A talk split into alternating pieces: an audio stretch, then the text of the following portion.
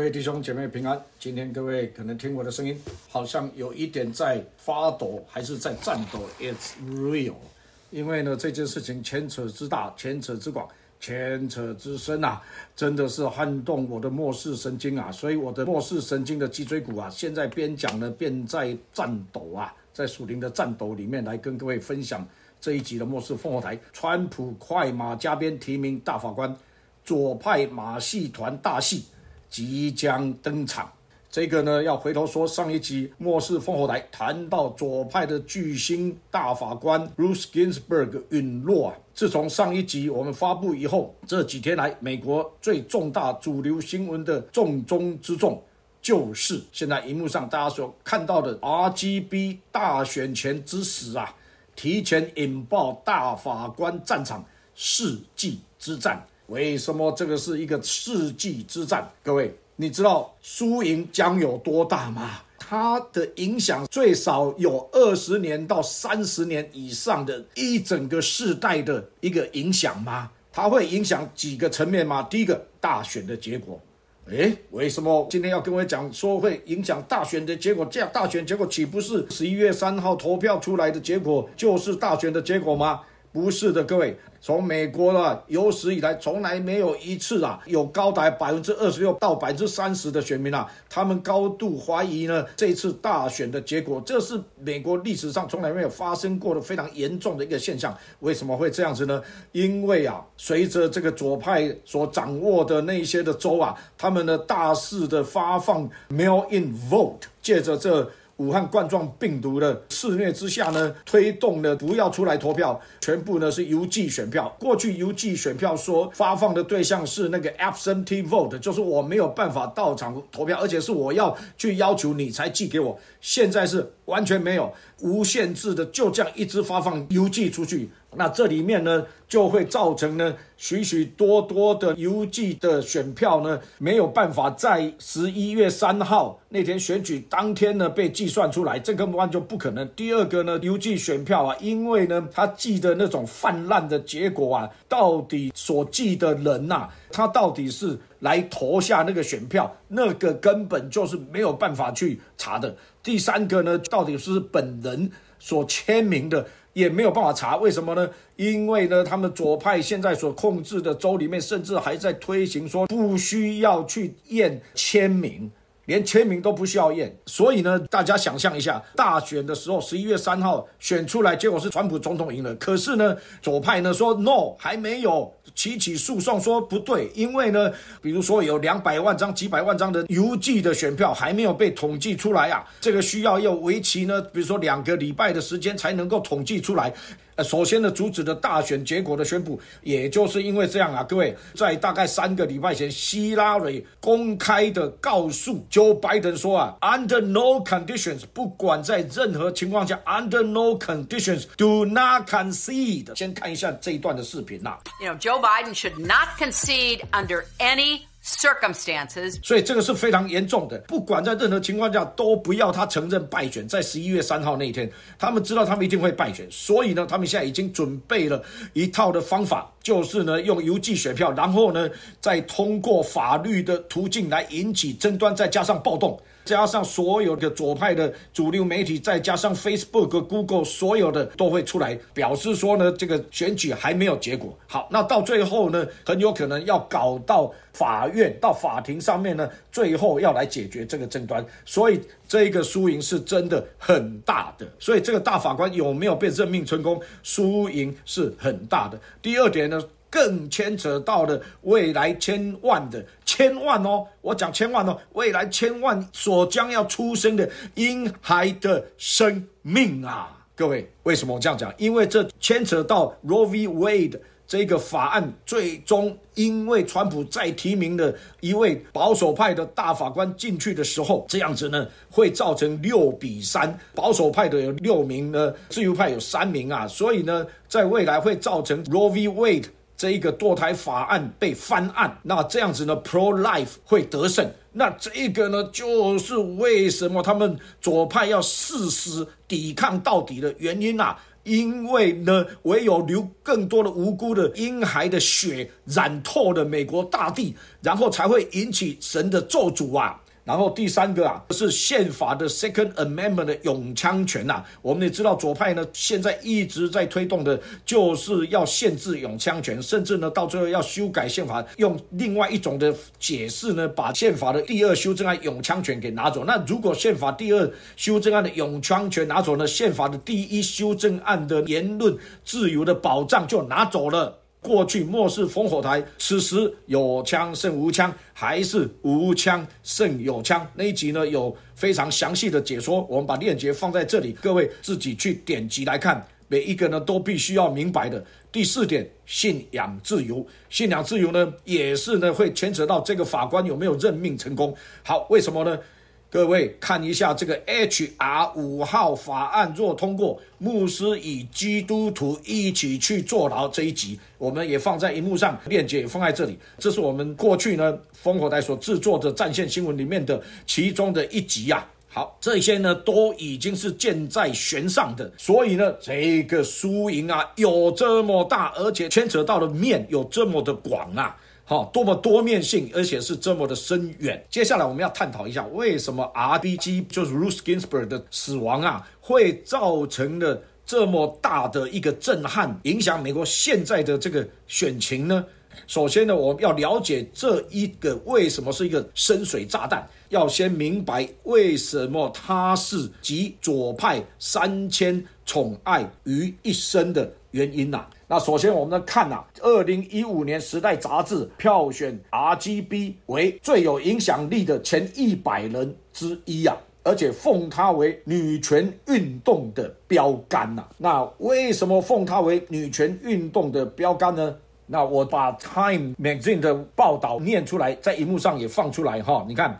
Ginsburg, one of the court's most steadfast champion of abortion rights. Ginsburg 这位大法官呐，他呢是主张堕胎权的冠军呐，所以他是一个标杆人物。他的死亡啊，强化了美国国内左派呢，他们要奋力一战，要把川普呢拉下马来呀。而且呢，川普的竞选对手 Joe Biden 跟他的搭档 Kamala Harris 两个都是 support legalize。abortion 支持呢，完全把堕胎合法化的哦。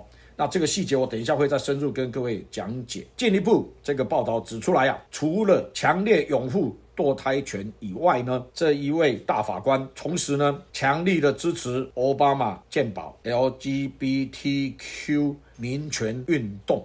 这也就难怪 RBG 支持促使堕胎成为二零二零年总统选战的中心议题，就是现在荧幕上大家所看到的 Harvard Current 这篇报道的主题呀。那 Why 为什么会这样子呢？因为啊，许多人把 RBG 奉为自由派的精神象征啊，他们现在非常非常的惧怕，说这样子的一个自由派的精神象征啊，会被川普总统以保守派的大法官把它直接给取代掉。然后呢，全世界最大的堕胎机构，而且每年从联邦政府经过 Obama Care 拿了最少十亿到二十亿美金的补助的 Plan Parenthood，这个时候高声疾呼啊！说啊，我们未来的命运啊，我们的自由啊，还有我们的健保，还有的我们的身体，还有我们的生命，还有我们的民族呢，未来的命运就取决于几个月以后的总统大选。所以大家就看到说呢，现在的左派跟。左派的群体们，他们如何的如何的紧张？那么要明白为什么 RBG 它会成为那个左派的精神的象征，尤其是在这个女权运动里面的主要的标杆人物呢？为什么是这样的呢？我们首先必须要探讨 RBG 坚持堕胎权到何种的地步。在一九九三年，克林顿总统提名 RBG 在参议院的听证会里面。他自己的 statement，他这么说的：对于女权与男权平等来讲呢，女性拥有对她自己所做的决定的主控，这样子才可以达到男女平等。如果你限制了女性们对她自己做选择的权利，就是等于呢，对于她的性别呢，做出了不公平的对待啊。为什么会这样子呢？为什么他会有这样子坚持的看法呢？而且影响到了几十年来的美国的政治跟文化。首先，我们要来研究 Roe v. Wade 堕胎案的判决啊。Roe v. Wade 这个判决的来源啊，是在一九七零年呢，有一个叫做 Jane Roe 的，那这个名字是一个化名，他真实的姓名不是叫 Jane Roe。为了保护他真实的姓名，保护他的隐私，大家先注意这个是关键字隐私，我稍后会讲哈。为什么这个案件是叫做 Roe v. Wade 呢？因为这个诉讼人原告他的名字叫 Roe R O E，虽然是化名的 V 呢，就是 versus 对抗 Wade W A D E。那 Wade 因为是德州的检察官，他是要执行德州的法律的，所以呢，整个案子就叫做 Roe R O E V versus Wade W A D E。James Roe 他上告的联邦最高法院，他告的对象是德州，因为德州的法律。规定说啊，堕胎是非法的，除非呢有医生的命令说呢。这个是为了要保护妈妈的生命，这样才可以是合法的堕胎。就在这一个罗诉里面呢，他就说德州的这个法律呢是不符合宪法的，因为他这样子的模糊了，而且缩减了他的 personal privacy 的权利，就是他个人的隐私的权利呢，这个时候呢受到的缩减，就是缩减的宪法里面呢保障他的个人隐私权的范围啊。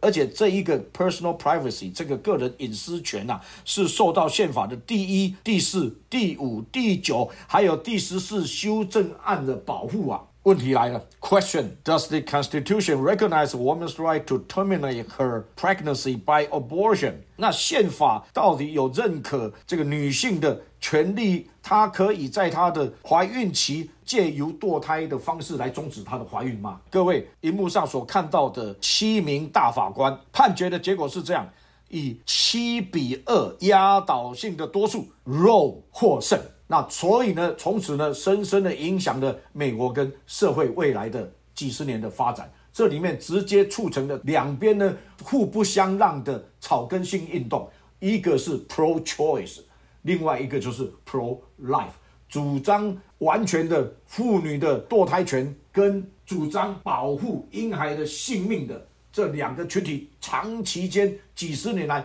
不断的在社会在文化。在法律的战场上不断的进行抗争。这个判决书啊指出来，在宪法的十四修正案里面有这个 due process clause，是一个非常 fundamental 的，是非常基本的基础性的 right to privacy，就是对于隐私权的保护啊。它保护了一个怀孕的女人对于她是否要堕胎的选择权。我想各位听众听到这里也是会有点一头雾水吧。第一个，什么是 due process clause？第二个，它跟隐私权有什么关系？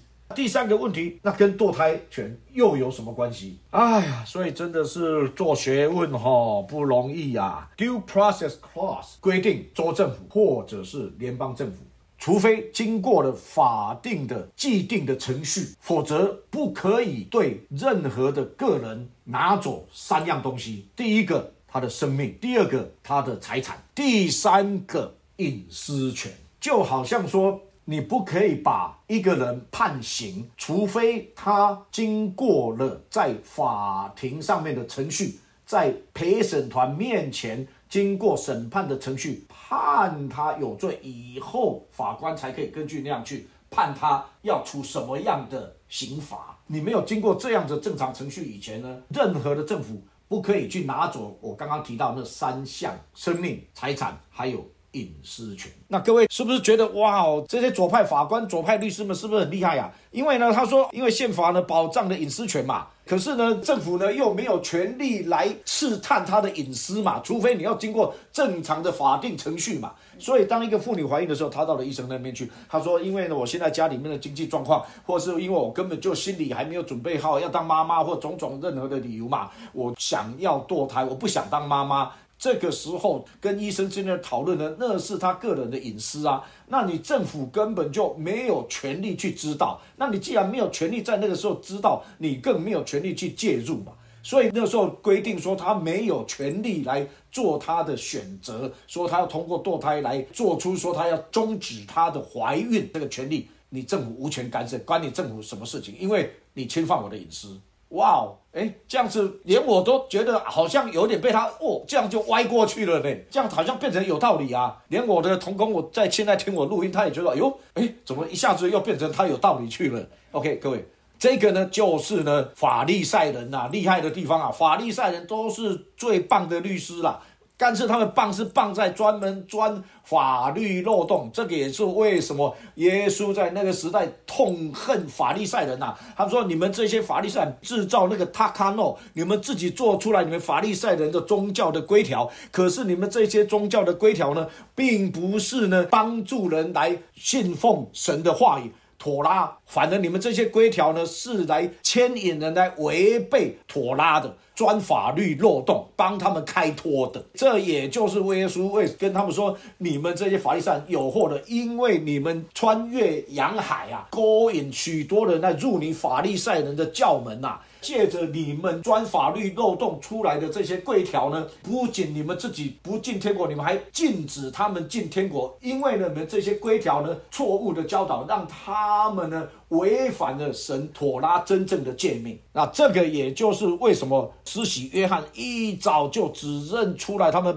掌控他们的背后的灵。你们这些毒蛇跟蛇蝎的种类啊，谁指示你们出来悔改逃避？将来的大怒的审判呢？你们要结出悔改的果子来，就是让你们的行为要改正过来，跟悔改的心相称啊！因为呢，神不是这么好欺瞒的，因为神不是那么好骗的。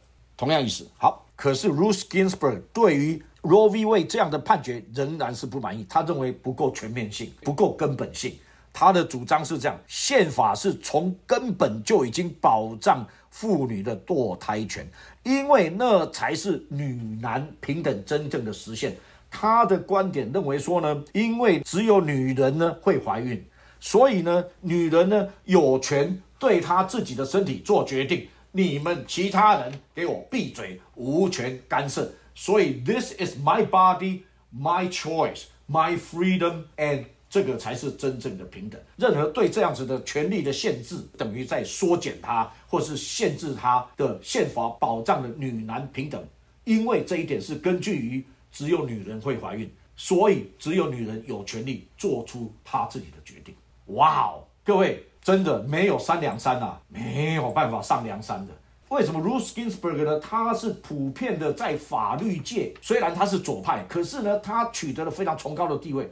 因为他不是跟你乱讲的，因为他的 argument，他能够在法律的层面呢里面呢，用非常精湛的，而且呢有非常有说服力的语言表达他的看法观点。美国的近代的法界啊，出现了两个巨星啊，一个呢就是那个保守派的大法官那个 Scalia 是巨星，另外一呢就是左派的大法官巨星就是 Ruth Ginsburg。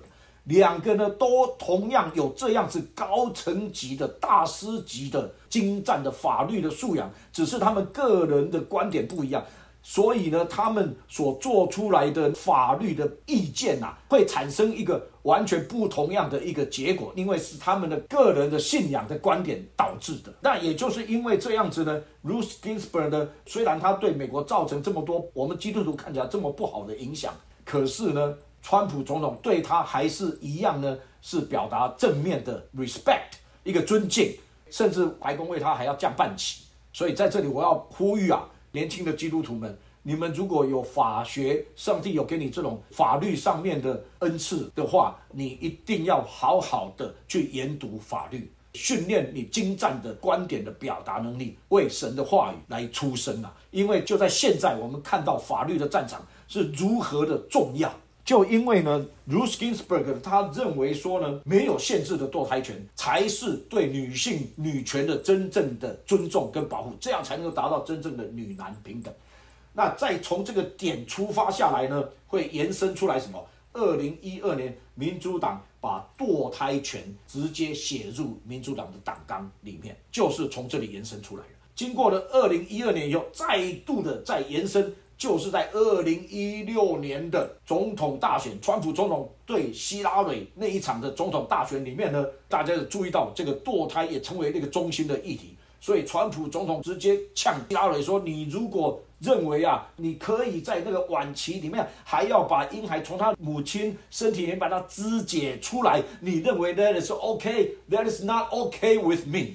因为呢，到了二零一六年。”民主党已经是赞成晚期堕胎了。我之前提的这个 Roe v. Wade 的大法官的判决的案件里面，还放了一个限制条款。虽然女性呢有权利呢做这个堕胎，因为呢宪法里面保障的隐私权，可是呢这个判决里面呢，同时呢也加了一个限制，用来平衡这个判决。那这个 balance 是什么呢？是说了，政府呢有这个 interest，政府呢是必须哈要来保护女性的健康嘛。意思就是说，如果说因为这个晚期的堕胎呢会造成这个女性的身体的危险的话，那政府是有权利来禁止这个堕胎的。另外呢，就是 protecting the potentiality of human life，这是什么意思呢？就是说呢，如果这个婴孩啊。到了怀孕的中期或晚期的时候呢，已经出现了明显的有生命的迹象，这个呢就是一个 life 嘛，对不对？它是有生命，所以在第二期或第三期的怀孕期的时候，这个婴孩，比如说它产生心跳啦，或其他的生命的征兆了嘛，那个时候呢，政府呢的确是必须要来保护这一个潜在的生命的安全，所以这里面是有加了一个刹车在内，加了一个 balance 在那里的。但是呢，Ruth Ginsburg 他的看法，还有现在的所有的极左民主党，现在的民主党他们的看法跟 Ruth Ginsburg 是完全一致的。无限制晚期堕胎都是合法的，如果不给我这个，就是侵犯女性的。权利。所以呢，既然呢无限期的。堕胎权都已经被主张出来了，那再延伸是什么呢？就是没堕成，出生了，还是可以决定要不要让婴孩。活下来，各位，你以为我在开玩笑吗？你看一下这一段。Um, the infant would be delivered. Uh, the infant would be kept comfortable. Uh, the infant would be resuscitated if, if that's what the uh, mother and the family desired. And then a discussion would ensue between the physicians and the mother. 这个就是维吉尼亚州的州长，就在去年的时候，他就说 他的主张就是，如果这个小孩子是没有被堕胎成功的。是母亲所不要的出生出来的，他会建议让他在一个很舒适的环境里面，保温箱或是什么的，让这个母亲跟医生啊再来做决定，说呢要怎么处置这个婴孩。各位啊，如此丧心病狂的地步，各位我受不了了，我真的受不了了。我们真的离诺亚的日子近了。在看诺亚的那个电影的时候，有一幕让我触目惊心呐。就是诺亚的脚踩在地上的时候，大家还记得那幕啊？那个地呢冒出很多的血财，因为诺亚那个时代地土染了多少无辜人的血啊！这个就是神为什么要洪水灭世的其中一个原因之一啊！大家可以想象看吗？已经呢，在过去几十年来，从 Ruth Ginsburg 开始到现在几十年的时间，五千万的心跳消失掉，五千万婴孩的血浸透了美国的大地。你可以想象说，如果是 Joe Biden 当选。他们再去提名其他更多的自由派的大法官，像 Ruth Ginsburg 这样大法官的话，在未来二三十年的时间呐就够了，不需要六七十年的时间，就又有五千万的婴孩的血再一次染红了美国的地图啊！这样子我们受得了吗？我为什么说二三十年就够了？因为照他们民主党现在所提倡的那些各式各样在学校里面的 Planned Parenthood 在校服务的堕胎性解放。我们可能在二十年之内、三十年之内就直接有一亿的，各位想想看，几十年前再加上未来二三十年，一亿呢，一亿的心跳消失，一亿的婴孩无辜的血浸染美国的大地耶！各位基督徒们醒醒啊！各位牧者们醒醒！各位长子们醒醒啊！如果你们还在说基督不要关心这次基督跟那个政治呢，跟灵魂有没有得救赎没有关系的话，我请你们一定要悔改。好，各位，就在今天我在录音的时候，我的同工啊就直接给我看，就是在今天二零二零年的九月二十三号，洛杉矶时间啊。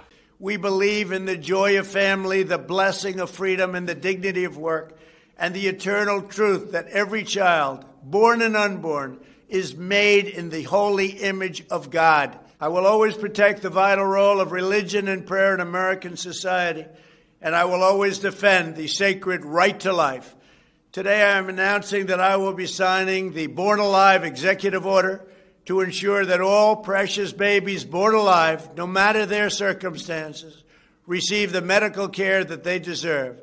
This is our sacrosanct moral duty.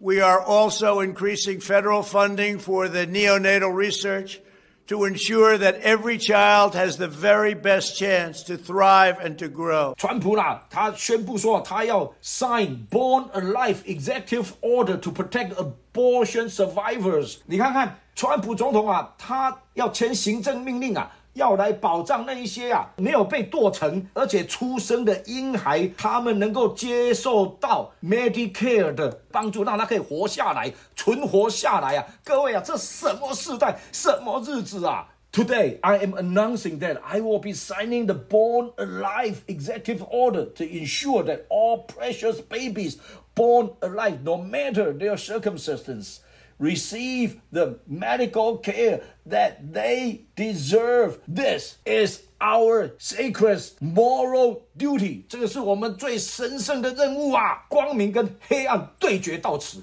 正义跟邪恶对决到此。此时此刻，我再一次的呼吁基督徒们、牧者们，你们一定要催促你的会众们，草根性的基督徒的运动也要兴起来，一定要出来投票，而且一定要把这个票投给神。你投给川普。你如果不投票，你这个时候还漠不关心，这个时候你还投票给左派的话，到了马太福音二十四章，我前两集末世后台讲的，耶稣在分别山羊跟绵羊的时候，当你看着有贴着基督徒标签的基督徒朋友们被耶稣叫到左边去站的时候，当牧者们如果不发声，作为一个牧者，如果我们看到我们的会众那个时候被耶稣叫到左边去站的时候，那我们的心是会何等的懊悔，何等的刺痛呢？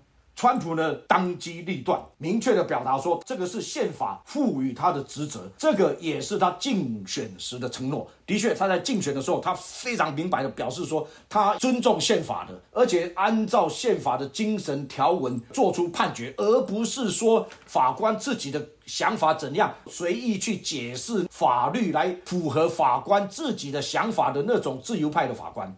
他要提名的是真正尊重宪法，而且尊重法律条文本身的精神的这种的保守派的法官。好，可是到现在为止呢，Joe Biden 呢还拒绝公开，如果他当选的话，他所要提名的大法官的人选，他完全不公开。川普的差不多两个礼拜前就已经公开，他明明白白告诉人，他所有的选择就是这些保守派的大法官。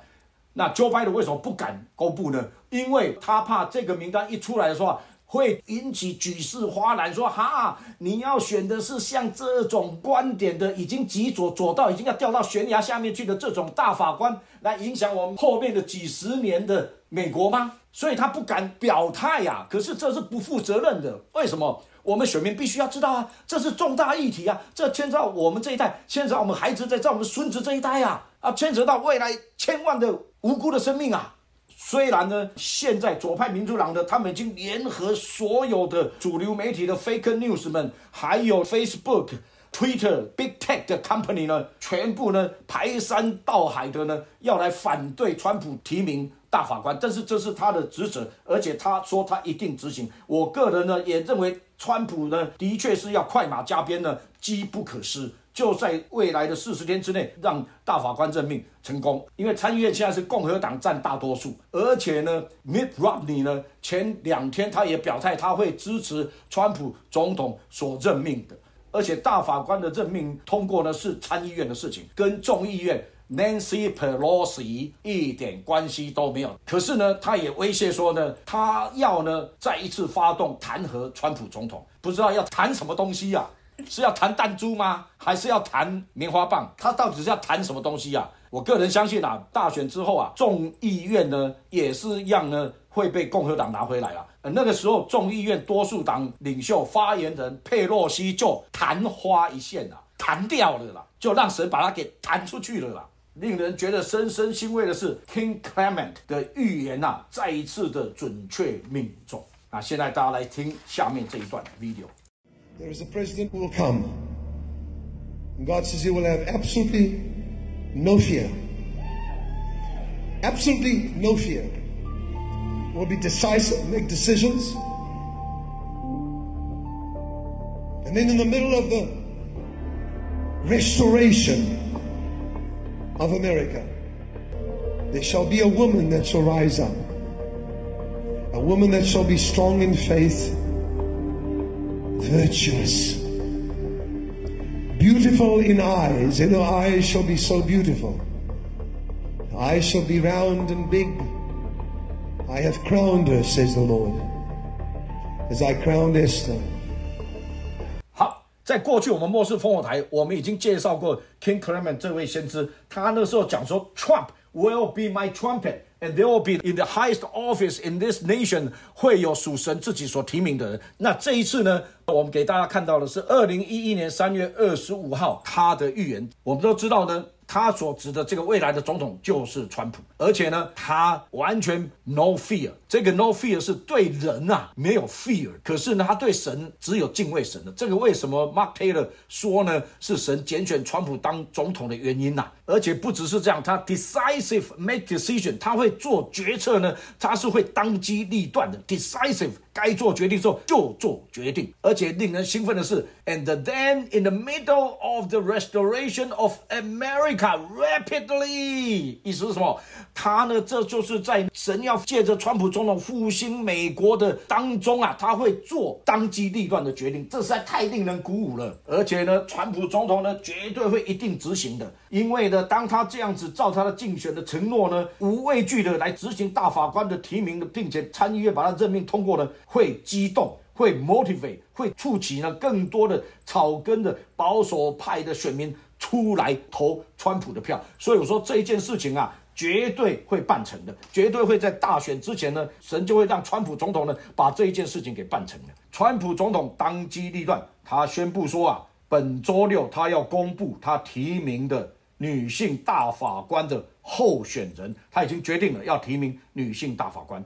来递补 Ginsburg 的大法官的遗缺。那节目尾声呢，在这里我要跟各位分享，我们末世先锋的代导者之一 Judy 在前两天传给我的短信，告诉我说，这几天来他一直听到神跟他说，Amy 是 Amy。那我说啊，Amy，那是不是他的 last name 是 B A R R E T 的那一位呢？因为我不太记得那个 first name，但是我记得 last name。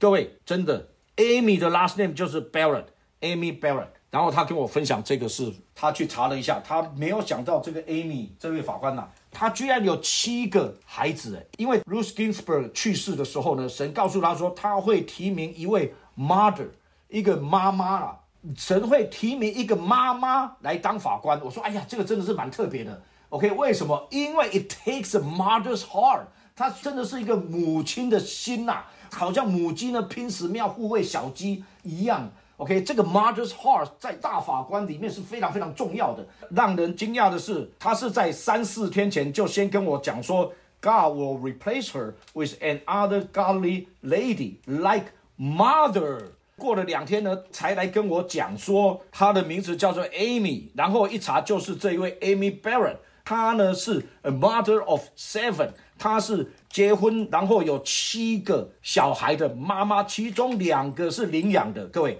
这个我们就看出神的心意来了，好，为什么？因为如果照 Ruth Ginsburg 他的理念的话，既然这个妈妈已经不要这个小孩了，所以呢就有权利把他堕胎堕到底，才会延伸出来。我刚刚所讲的，川普总统还必须要来下令说，堕胎的幸存者出生的必须要把他保护起来，让他活下去，这样的行政命令。那如果照左派的思想，照 Ruth Ginsburg 的想法，如果我妈妈已经决定我不要这个小孩，我不要当妈妈的话。这样子的想法呢，他不可能去领养，因为这一个违反了女权运动、女男平等的标杆的主张。各位，这个就是重点。所以照这样看来呢，我的心呢，我也是阿门说，神啊，的确，Amy Coney Barrett，你一早就预备他要得到那以斯帖的位分，就是为了现今的时刻。所以呢，以至于在未来啊，在大法官里面有六名的保守派对三名的自由派的大法官。回归美国宪法，回归美国重新伟大的根基，One Nation Under God 宪法里面的跟神对齐的宪法的精神跟法律，节目尾声，我再一次的呼吁，就算是为了千万未来要将出生的婴孩，各位基督徒们不要袖手旁观。尤其你过去在美国你没有投过票的，你现在一定要去赶快登记，而且登记共和党那一天，你一定要出来投票，最好你是到场投票，不要用邮寄的。让我们彼此鼓励，在这神圣世纪之战里面，我们都不要缺席，为神投下神圣的一票。好，本期末世烽火台到此结束，谢谢各位收听，我们下一集再会，愿神祝福您。